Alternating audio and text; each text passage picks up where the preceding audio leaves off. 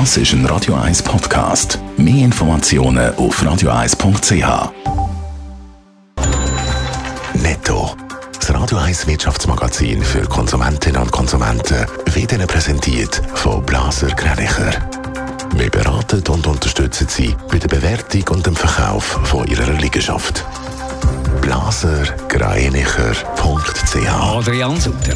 Im November ist die Arbeitslosigkeit in der Schweiz leicht gesunken. Im Ganzen sind in diesem Monat in der Schweiz ein bisschen mehr als 116.000 Personen ohne Job gewesen. Die Arbeitslosenquote bleibt aber bei 2,5 Prozent. Gemäss Mitteilung vom Bund geht die Erholung auf dem Arbeitsmarkt von der Corona-Krise langsam weiter.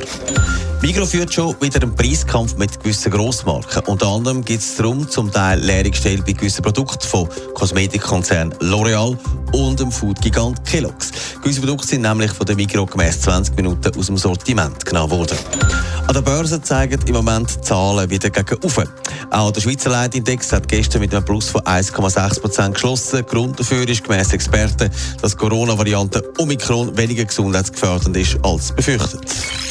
Es ist nicht das erste Mal, wo ein Schweizer Grossverteiler gegen Grosskonzerne auf Barrikaden geht. Haben es gehört, Migros befindet sich offensichtlich im Preiskrieg mit gewissen Firmen und das führt zum Teil zu leeren Regalen. Adrian Sutter, um was geht es in diesem Streit? Ja, die Migros bestätigt zwar, dass man sich im Preisstreit befindet, aber man sagt nicht, um was dass es dann genau geht. Nur 20 Minuten sind es aber zum Beispiel Artikel vom Kosmetikhersteller L'Oreal, Haarspray zum Beispiel oder Haarschäl, die da plötzlich in den Regal fehlen. Oder auch von Kellogg's, wo man ja vor allem von der Müsli kennt.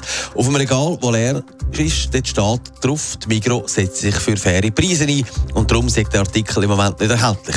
Es ist aber so, dass es jährlich immer wieder zu so Streitereien zwischen Grossverteilern und Firmen kommt. Weiss man denn oder kann man spekulieren, um was es da könnte gehen?